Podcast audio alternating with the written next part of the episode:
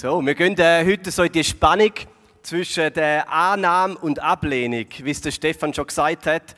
Und da ist so eine Grundsehnsucht in unserem Herzen, ich glaube im Herzen von allen Menschen, die, die Sehnsucht zum angenommen sein, zum angenommen sein, so akzeptiert sein oder irgendwo dazuzugehören, angenommen sein, das ist normal und gut. Ich glaube, niemand läuft so durch die Straßen von Amriswil und versucht absichtlich so viel Ablehnung wie möglich überzukommen, oder? Habe ich jetzt noch nie erlebt. Du hast so bis zur Straße laufen, dann im Mikro rein, mal alle Lebensmittel vom Gestell abschmeißen, äh, dann ein bisschen die Telebogen raus, die Leute anrempeln und nachher zum Bahnhof und natürlich mit ein paar Velos vielleicht unter Führung versperren. Das macht man nicht, oder? Also ich hätte ein paar gute Ideen, aber man macht es man, man macht's nicht. Man tut nicht absichtlich möglichst viel Ablehnung für sich selber suchen. Man hat eine Sehnsucht nach Annahme dass man angenommen ist, dass man ankommt. Nach Applaus. Wir sind alle da ein bisschen verschieden. Äh, es soll ein bisschen abgelehnt werden, stört nicht alle gleich fest. Es gibt so einen Persönlichkeitstest, ich weiß nicht, ob ihr den kennt, Fünf-Faktoren-Modell heißt er, glaube ich, wo die eigene Verträglichkeit misst. Wie verträglich man ist. Also, ist ein komisches Wort, gell? so wie Lebensmittelverträglichkeit, wie verträglich, unverträglich. Es meint ein bisschen da, wie verträglich man ist. Ähm, es gibt Leute, die stört es weniger, um ein bisschen ekliger zu sein. Wenn man so darf sagen. Wirklich ist es so. Die stört es nicht so, um ein bisschen anecken, um mal auf den Tisch klopfen, um mal die Meinung sagen, um mal ein bisschen konfrontativ zu sein, um ein bisschen eklig zu sein. Und das ist okay, das ist gut. Und dann gibt es Leute, die, denen ist Verträglichkeit einiges wichtiger und die sind harmoniebedürftiger, es muss alles äh, Frieden sein und gut sein und ja nicht anecken. Ähm, und da ist auch gut, aber hat beides seine Vor- und Nachteile, das denke ich, äh, wissen ihr. Man sagt, dass Leute, die eine weniger hohe Verträglichkeit brauchen, äh, erfolgreicher sind im Job, schneller Karriere machen. Ist wahrscheinlich so. Weil man den Ellenbogen ein bisschen weiter draußen haben, muss sich ein bisschen durchkämpfen durch Konkurrenz, damit man äh, aufklettert. Gell? Aber es gibt so das Pendel, Verträglichkeit zwischen eben harmoniebedürftig und ein bisschen weniger harmoniebedürftig. Äh, Einige von euch stört Ablehnung, ein bisschen Reibung und Streit weniger, andere stört es mehr. Aber ich behaupte, doch haben wir es alle recht gern zum angenommen zu zum Annahmen zu erfahren. Wir hatten äh, Ferien letzte Woche als Familie und sind noch ein äh, paar Tage in Meersburg in Deutschland und sind mit der Fähre äh, von Konstanz auf Meersburg übergefahren. Und äh, Deutschland, wir Schweizer sind ja schon sehr verwöhnt mit Corona-Restriktionen. Deutschland hat immer noch FFP2-Maskenpflicht. Und ich hatte eigentlich schon gewusst. Äh, aber wir, sind, wir sind auf die Fähre und draußen und äh, keine Maske nachher. Draußen hat da niemand eine Maske nachher. Auch die, die offiziellen nicht. Dann habe ich gedacht, das ist okay, oder? Und dann haben aber die Kinder rein wollen, und dann bin ich auch rein und habe immer noch keine Maske nachher. Und dann ist ziemlich schnell jemand auf mich zugekommen, ein bisschen forsch und bestimmt, dass ich gefälligst meine Maske anziehen soll und Sarah auch. Ähm, und mich hat ein bisschen weniger gestört als Zara. Also wir sind da auch verschieden. Ich habe da, okay, also angezogen, weißt du, kein Problem. Und denkt, oh ja, stimmt und so. Ähm, aber mir hat jetzt das nicht so gestört, da in dem bisschen anzuecken. also da sind wir verschieden. Normal bin ich aber schon, schon recht harmoniebedürftig, so von der, von der ähm, Persönlichkeit. Und eben die Grundsehnsucht bleibt, man hat lieber einen Daumen rauf als einen Daumen runter. Man ist lieber angenommen als abgelehnt. Äh, mir hat lieber einen positiven Kommentar als einen negativen. Äh, YouTube, ich weiß nicht, kennen da YouTube, so eine Videoplattform, die haben ja letzte da ähm, Negativ-Kommentar, also den Negativ-Counter haben sie gestrichen. Das ist ein bisschen kontroverser geworden. Früher hat man immer gesehen bei einem Video, wie viele Uplikes das hat und wie viele Downlikes. Oder? Und da haben sie gestoppt. Sie haben gesagt, das tut den Creator nicht gut, wenn sie sehen, wie, wie viele wie viel Leute das ihr Video schlecht finden. Äh, und da gibt es da gibt's nicht mehr. Also, wir haben gerne Namen. Und selbst wenn wir wir jetzt durch andere Schwil ziehen und absichtlich Seich machen, um abgelehnt zu werden, selbst dann geht es noch um Annahmen. Unsere zwei Kinder, der Mathis und der Micha, drei und eins, die sind so im Lausbubenalter. Also ist, ist wahnsinnig, wirklich, die haben eigentlich nur Seich im Kopf. Äh, und der Kleinere ist deutlich äh, schlimmer als der Größere. Der rennt voraus macht alle möglichen Blödsinn und der Micha tut ihn so von hinten anspornen. Aber er würde es nie selber machen. Oder? Ist, ist, ist echt, ist echt, das kommt nicht, kommt nicht gut. Ja, gut. Also, und und wenn sie dann mal wieder so das zweite, so, so, so Team-Up machen, die Schränke auftun, alle Teigwaren rausnehmen, am Boden verteilen und neu sortieren, dann machen sie das nicht, dann machen sie das nicht, um den Ärger von der Sarah und mir zu provozieren und zu geniessen. Die machen es, sie schauen sich dann an, lachen, sie machen es, wie es der andere so sauglatt findet. Darum machen sie es. Und der Micha lacht, der Mathis lacht, sie beide lachen und was kommen sie über gegenseitig? Annahme. Gell? Anerkennung. Jedenfalls von ihnen selber. So. Annahme, Ablehnung. Wir gehen in das Thema. Der Titel der Predigt heute heißt Applaudiert und abgelehnt. Und wir feiern Palmsonntag. Und Palmsonntag ist aus verschiedenen Gründen auch ein bisschen eine komische Sequenz im Leben von Jesus Christus. Es ist ein fröhliches Kapitel und gleichzeitig ein tragisches Kapitel. Es ist ein Kapitel eben von Applaus und gleichzeitig eines von Ablehnung. Und wir gehen ins Lukas-Evangelium, in die Geschichte. Wir sind in der letzten Woche vom Leben von Jesus, bevor er stirbt, seine letzten Tage. Und wenn ihr eine Bibel dabei habt, könnt ihr Lukas 9 aufschlagen, Handy oder könnt da hinten mitlesen. Jesus ist in seinen letzten Tagen und ihm ist absolut bewusst, dass seine letzten Tage angefangen haben. Es steht im Lukas 9,51, dass Jesus gewusst hat, dass seine Tage hier auf Erde zählt sind, dass sie zu Ende kommen. Und dann steht, dass seine Uhr tickt, hat er gewusst, sein Leben geht zu Ende. Und dann steht, darum hat er sich fest entschlossen auf den Weg nach Jerusalem gemacht. Jesus hat gesagt, jetzt ist meine Stunde gekommen, jetzt gehe ich nach Jerusalem. Das war ein bewusster, berechneter Entscheid. Alles hat einen kristallklaren Fokus in seinem Leben und seinem Handeln. Jerusalem, Jerusalem, dort geht jetzt meine Reise hin. Weil Jesus hat gewusst, dass dort seine Mission endet. Dass dort seine Mission zum Höhepunkt kommt und dass dort in Jerusalem die Mission nach seinem Tod wird starten. Also Jesus reist nach Jerusalem. Und das Timing ist göttlich. Das Timing ist göttlich, denn es ist kurz vor dem jüdischen Passafest. Das ist äh, ein der Höhepunkte im jüdischen Kalender. Die Juden haben sich zurückerinnert an den Moment, wo ähm, Gott durch den Mose das israelitische Volk aus Ägypten befreit hat, erlöst hat. Passafest. Vielleicht erinnert euch an die Geschichte. Ähm, Gott hat gesagt, den Israeliten, sie sollen ein unschuldiges, reines, fehlerloses Lamm schlachten und das Blut von dem Lamm an die Türpfosten streichen. Und dort, bei den Israeliten, wo das Blut an den Türpfosten ist, wird der Engel vom Gericht vorbeigehen. Und sie werden am Leben bleiben. Und sie werden zu dieser Schar von Erlösten, von Befreiten gehören. Und sie werden mit dem Mose und dem ganzen Volk in die Freiheit geführt. Und das Fest, das Passafest, ist kurz bevor. Das feiern die Juden in Jerusalem in dieser Woche. Und Jesus wird ein bisschen später genau diese Symbolik auf sich selber beziehen. Er wird sagen, ich bin das Lamm, das fehlerlose, unschuldige Lamm, wo wird sterben, wo für dich stirbt, damit Gericht an dir vorbeizieht und du in die Freiheit ziehst.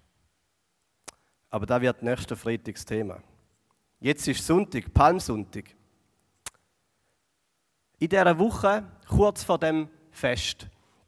Und Jesus übernachtet zuerst bei Freunden in Bethanien. Bethanien war ein kleines Dörfli außerhalb von Jerusalem. Bethanien heißt Haus der Armen, Haus der Armen.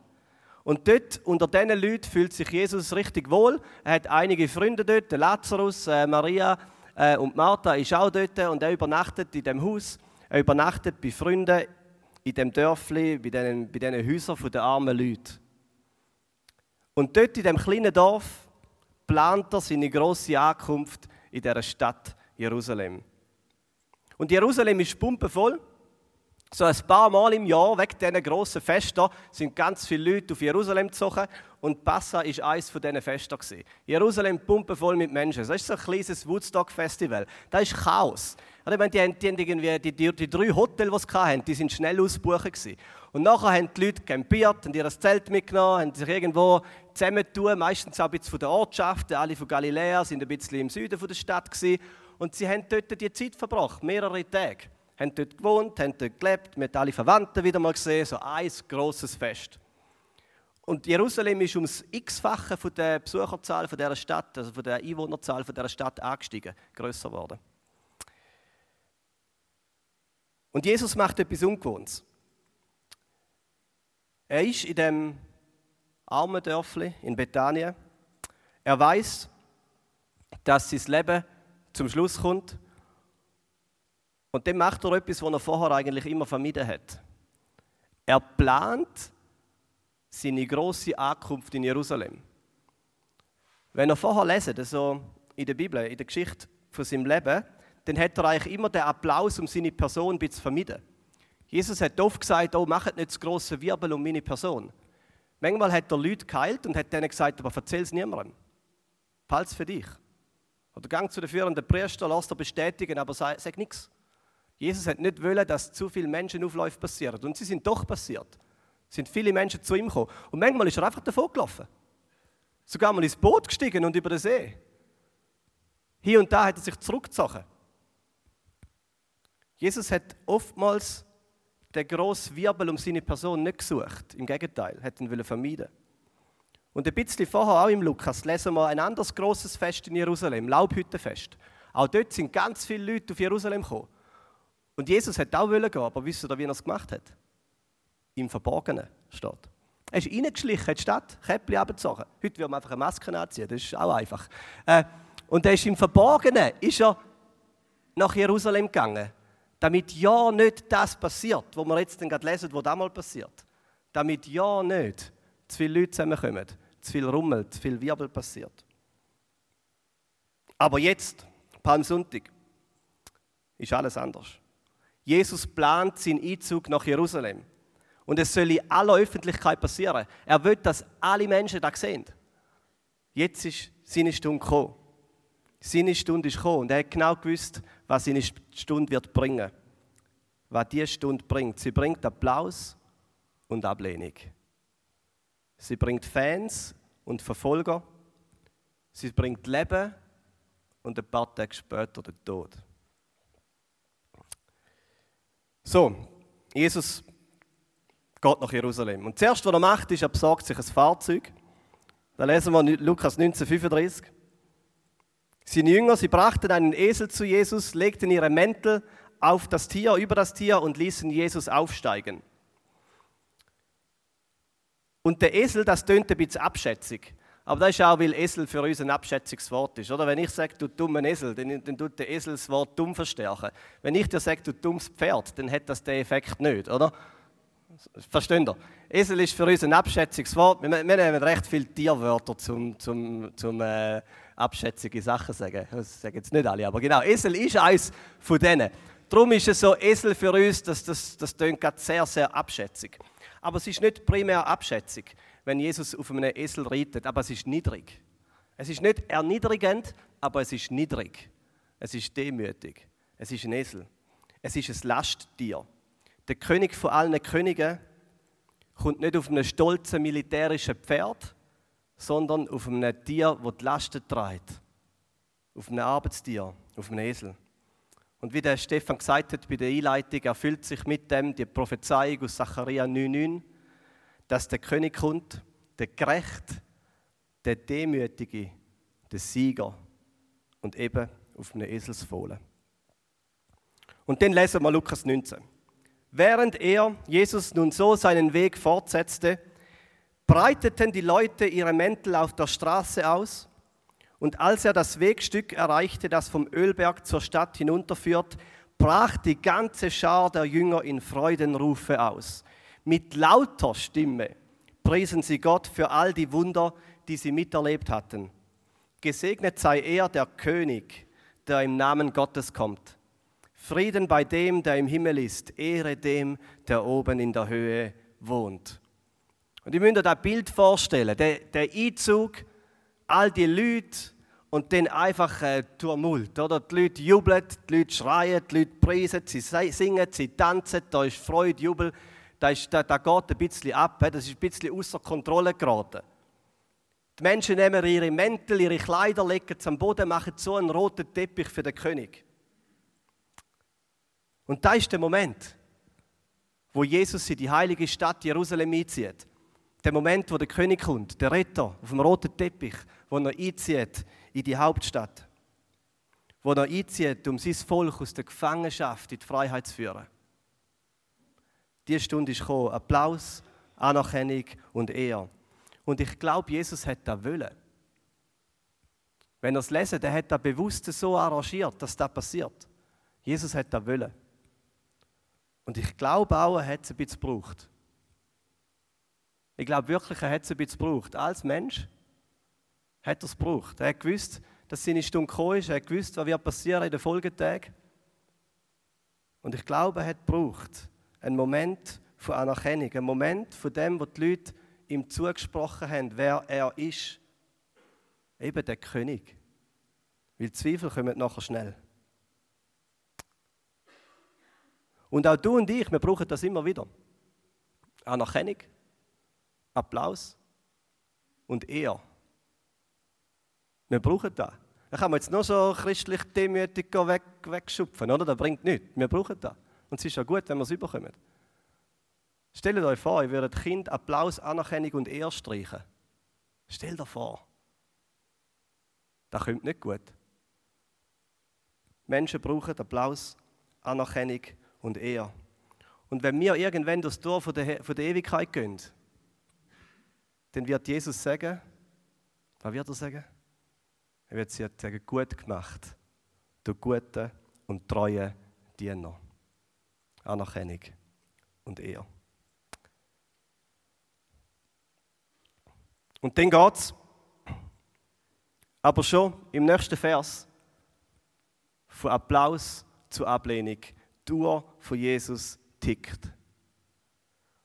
Und die Ablehnung, wo Jesus erfahrt, die kommt nicht von den Römern, die, die eigentlich so Kontrollen über dieser Stadt und über dem Gebiet hatten. Die Ablehnung kommt nicht vom einfachen Volk, es kommt nicht aus den Leuten aus Bethanien, aus den Häusern der Armen.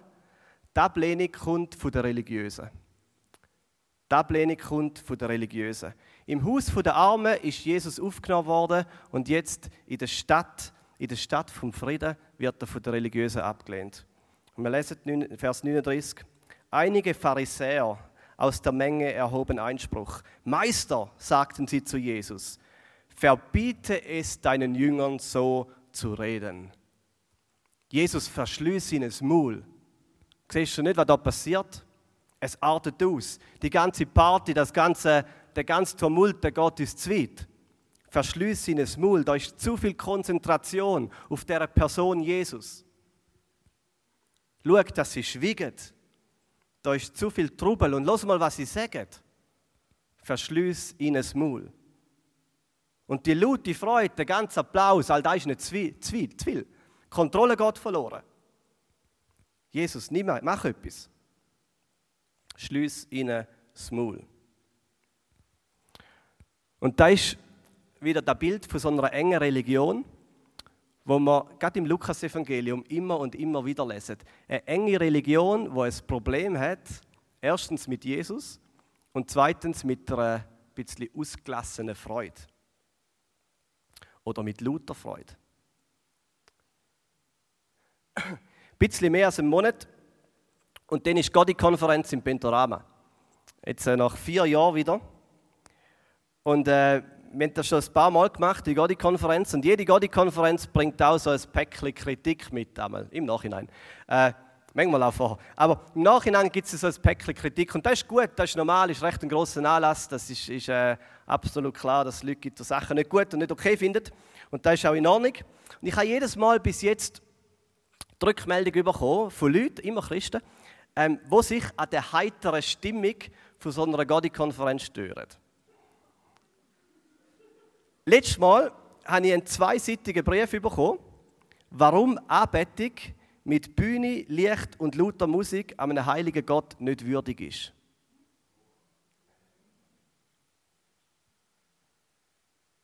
Und die Pharisäer am Palmsonntag stören sich an dem unkontrollierten, bisschen lauten Trubel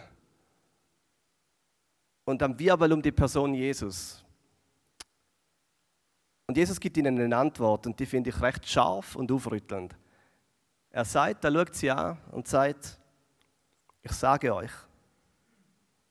Und das ist so eine prophetische Einleitung. Das ist so, Amen, wahrlich, ich sage euch, hört mal zu, ich sage euch, wenn sie, und da seht ihr die freudige Meute, die einfachen Leute, die jubeln und tanzen und schreien und singen, wenn sie schweigen, dann werden die Steine schreien.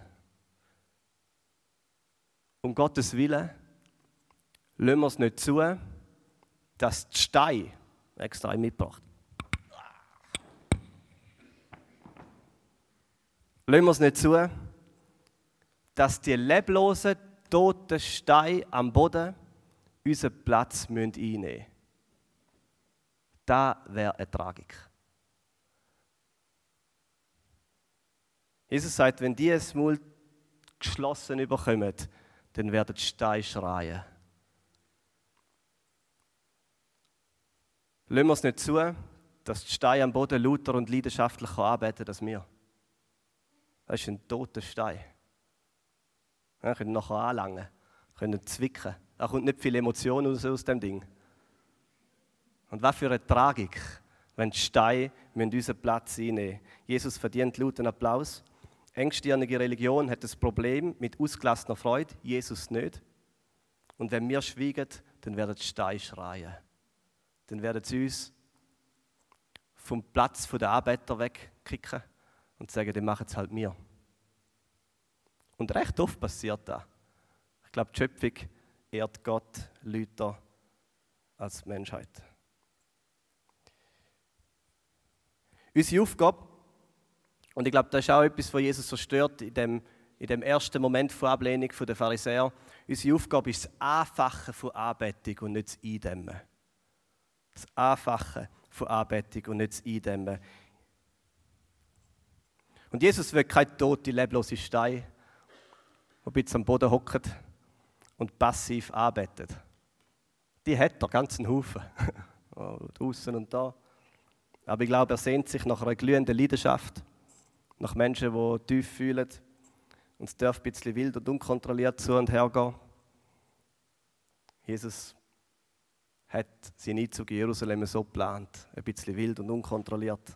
Und ernste Religion tut sich schwer damit, Jesus nicht. Das war aber so eine kleine Nebenspur. Ähm, aber der Kontrast, der ist so sichtbar in dieser, in dieser Geschichte. Die einfache Anbetung von einfachen Leuten und die kontrollierende Haltung der religiösen Elite. Und da liegt am Palmsonntag dick in der Luft und es endet tödlich. Applaus und Ablehnung liegen so nah beieinander. Und ein paar Verse später lesen wir, die führenden Priester und die Schriftgelehrten sowie die anderen führenden Männer des Volkes suchten nach einer Möglichkeit, Jesus zu beseitigen. Und um es vorwegzunehmen, sie finden eine Möglichkeit. Sie finden den Weg. Und das nächste, was Jesus macht, ist brüllen. Ich weiß nicht, ob es schon mal aufgefallen ist in der Geschichte. Das nächste, was er macht, ist brüllen. Wo Jesus so in Jerusalem einzieht, wo er da vom Ölberg oben runterkommt, auf dem Esel, die Kleider ausbreitet, der Applaus von den einfachen Leuten, die Anerkennung und gleichzeitig die Stimmung von Ablehnung, die Religiösen, wo, wo ihm das Maul schliessen und diesen Leuten das Maul schliessen und sagen, sind doch ruhig, die nicht so.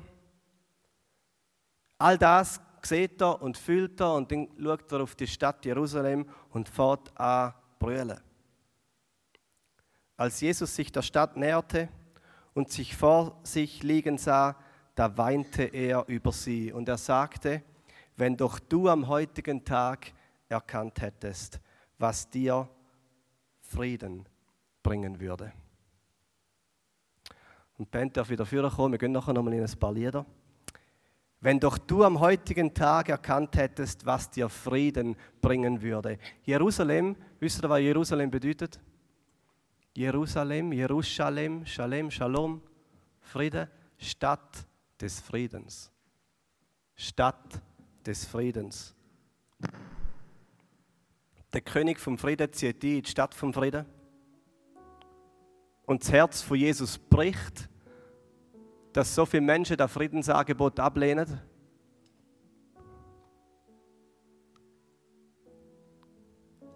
Und er brüllt über diese Stadt und über die Menschen, die nicht erkennen, was Großes in dem Moment passiert. Und sogar die Tränen von Jesus, die ablaufen, die lassen die Pharisäer kalt. Jemand hat mir gesagt, die gleiche warme Sonne, wo das Eis schmelzt, die härtet den Ton. Die gleiche warme Sonne, wo das Eis schmelzt, die härtet den Ton. Gottes Liebe erweicht harte Herzen oder aber verhärtet sie noch mehr. Und das ist komisch, aber Realität. Und es passiert bei diesen religiösen Leitern, sogar die Tränen von Liebe und Barmherzigkeit und Mitgefühl, die, die nicht etwas erweichen, sondern etwas verhärten. Und am Palmsonntag, der Tag, wo wir heute daran denken, wird Jesus mit Applaus in Jerusalem empfangen. Und nur ein paar Tage später wird er mit Spott und Hohn den gleichen Weg wieder rausgetrieben. Der König, der König von allen Königen kommt eine Krone über, aber eine aus Dornen. Er kommt einen roten Umhang über, aber tränkt mit seinem eigenen Blut. Und dann wird Jesus in die Höhe gehievt, aber nicht auf einen goldenen Thron, sondern an ein hölzernes Kreuz. Und dort ist er und dort stirbt er, der König, der Sieger, der Friedensbringer. Und dort kommt seine Stunde. Dort kommt seine Stunde. Das ist seine Stunde. Der Applaus ist der Weg zum eigentlichen Ziel. Und das eigentliche Ziel von Jesus ist seine Stunde, wo er stirbt am Kreuz. Wo er Frieden bringt. Wo er Freiheit bringt. Und die letzten Worte vom König vor allen Königen, vom Friedensbringer, wo er in die Welt ausruft, wo er über Jerusalem proklamiert, sind: Es ist vollbracht. Es ist vollbracht. Er sagt, es ist erledigt, es ist gemacht, der Sieg ist errungen, es ist vollbracht. Es ist vollbracht.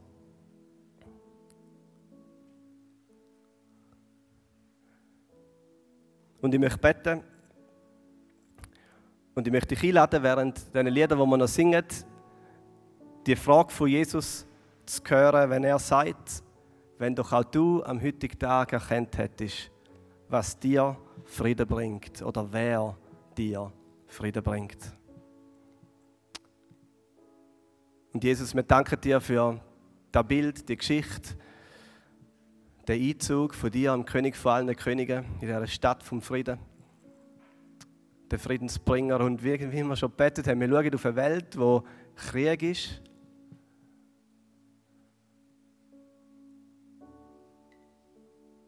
Und dein Sieg ist so anders, als das wir ihn vorstellen. Du hast nicht Jerusalem befreit, nicht von der Unterdrückung der Römer.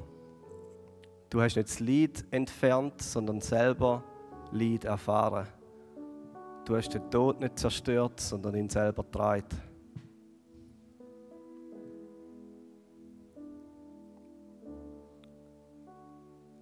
Die Stunde ist gewaltig, es ist die größte Stunde in der Menschheitsgeschichte die Stunde, wo der Ruf vom König von allen Königen, vom Schöpfer vom Universum in die Welt rausschaltet und sagt, es ist vollbracht, es ist erledigt, es ist perfekt. Frieden ist erkauft, die Erlösung ist vollbracht. Menschen können frei werden. Und wirklich frei, in Ewigkeit frei. frei von der Dunkelheit, frei von Gefangenschaft, freier am Herz.